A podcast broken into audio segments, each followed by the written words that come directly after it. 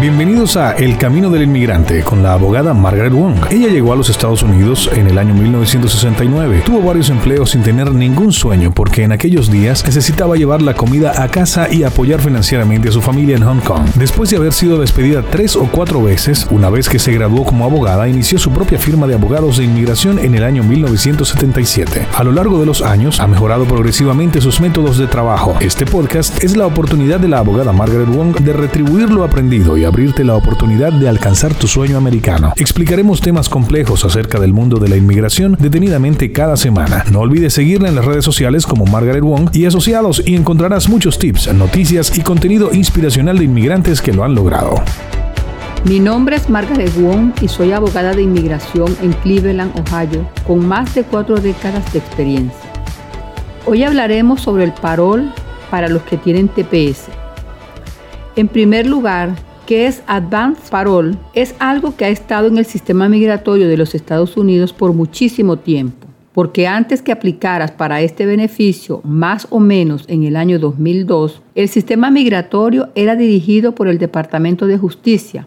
Luego vino la ley sobre la seguridad nacional y en el año 2003 el sistema migratorio pasó a ser parte del Departamento de Seguridad Nacional y en este momento es UCIS o la Oficina de Servicio de Inmigración de los Estados Unidos quien otorga el parol o permiso de salida. Pero, ¿cómo puedo obtener un permiso de salida? Primero se llena la forma I-131 que la puedes encontrar en el sitio web usis.gov. ¿Qué es un permiso de salida o advance parole? Es un pedazo de papel en el que se te otorga salir del país y poder regresar.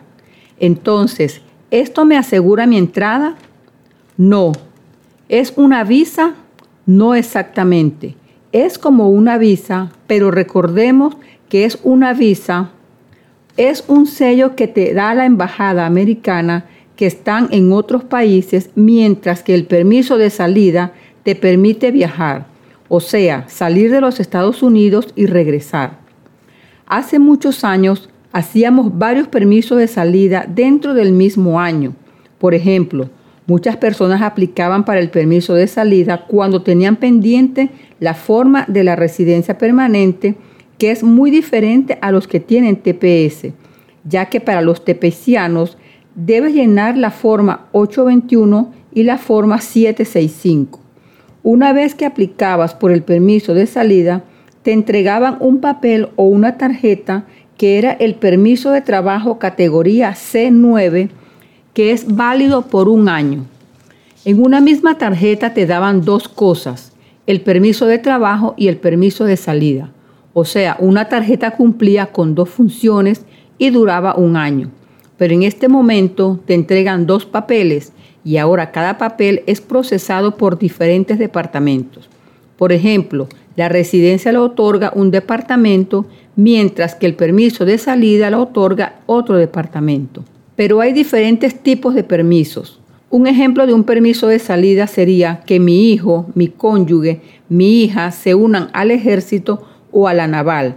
Entonces podemos aplicar por el parole in place, que significa que aunque haya llegado al país, por ejemplo, de China de manera indocumentada, puedo aplicar por ese permiso de salida ya que es un beneficio para los familiares de militares, pero debe ser un familiar directo.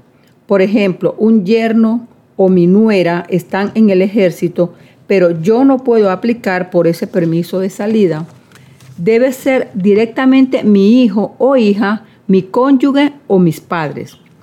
Este beneficio es algo como ficticio, ya que aunque no me fui del país de manera física y soy familiar de alguien que sirve en el ejército de los Estados Unidos, entonces puedo ajustar mi estatus dentro del país y esto fue establecido hace algunos años.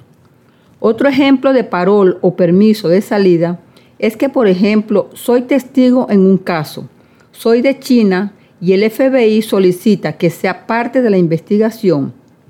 Se trata de personas o tráfico ilegal de personas, entonces ellos me permiten tener ese ajuste dentro de los Estados Unidos. únicamente con el propósito de que yo testifique en contra de esta mafia o también ser parte del programa de testigos protegidos, que también es una forma de parol. Es interesante porque cuando te conviertes en testigo o ayudas al gobierno de los Estados Unidos en una investigación, tienes que tener cuidado de no tener anotaciones en cuadernos o diarios, porque el abogado defensa te puede pedir copia de tus diarios y eso no es bueno.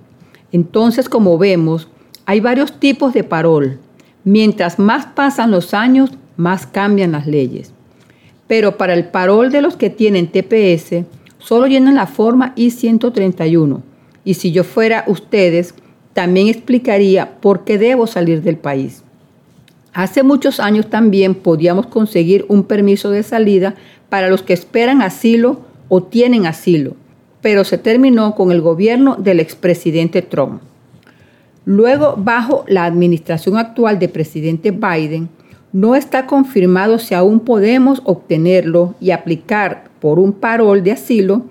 Es más complicado que los otros permisos de salida. Realmente me gusta educarlos un poco en el área de inmigración.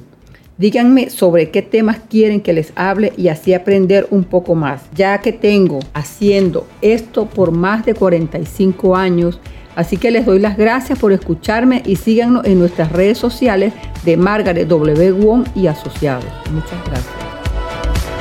Gracias por escuchar este episodio de Camino del Inmigrante. Esperamos que haya sido de mucha utilidad. Ponte en contacto con nosotros a través de Instagram, Facebook o Twitter o visita nuestra página web imwong.com y haznos saber si te podemos ayudar con alguna de nuestras historias de inmigrantes que lo han logrado. Hasta una próxima oportunidad.